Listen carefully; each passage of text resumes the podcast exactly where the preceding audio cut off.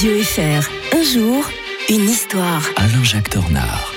Toujours trois minutes très intéressantes que nous passons en compagnie de l'historien de Radio Fribourg. Bonjour Alain-Jacques Tornard. Bonjour Mike.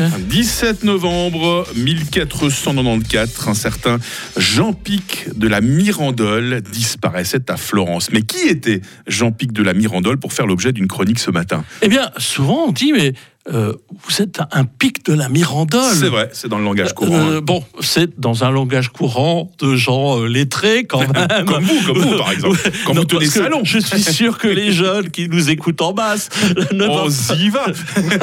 Exactement. Euh, Et, mais bon, c'est toujours accompagné d'ailleurs de nos jours avec une petite pointe d'ironie. Être un pic de la Mirandole, euh, c'est, euh, c'était quand même, on l'avait même surnommé quelque part l'étoile filante de la Renaissance. C'est d'ailleurs le grand symbole de la Renaissance. C'est pour ça que ça, ça vaut la peine d'en, parler. Tout commence en 1463. Euh, la France se relève de la guerre de Cent Ans. Constantinople est depuis dix ans capitale de l'Empire turc.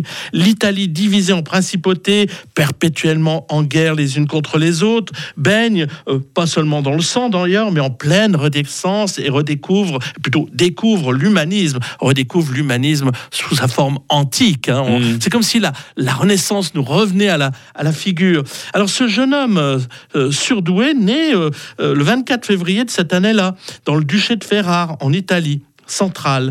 Euh, alors son nom est un peu compliqué, compliqué euh, Della Mirandola et Concordia, pic de la Mirandole en version française. C'est un surdoué, il entre à l'Académie de Bologne, il a 14 ans Mike, hein.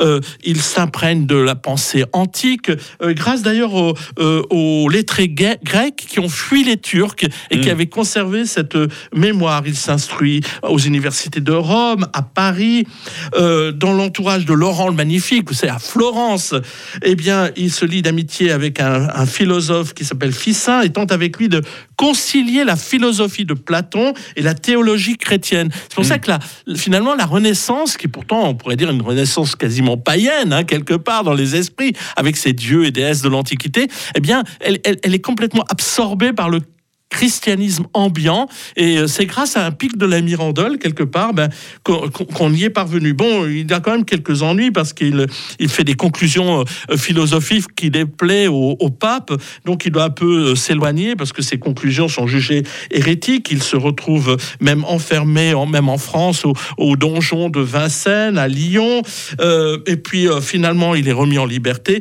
mais malheureusement pour lui, il est fauché en pleine jeunesse par une fièvre maligne et meurt pieusement, quand même pieusement, hein, Pieusement, hein. à Florence à 31 ans, le même jour dans la ville soumise à l'autorité impitoyable d'une moine Savonarole, qui est exactement l'inverse, Ah ouais. hein, eh ben, entre le roi de France, Charles VIII, à la tête de ses troupes.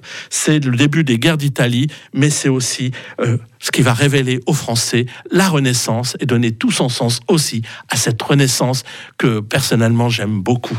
La semaine prochaine, l'historien de Radio Fribourg nous raconte l'Ukraine et sa révolution orange. Il sera question de l'indépendance du Liban ou encore de l'apparition des premières poubelles. D'ici là, Alain-Jacques Tournard, passez un très bon week-end. Bonne fin de semaine à tous et à toutes. Il est 6h36 sur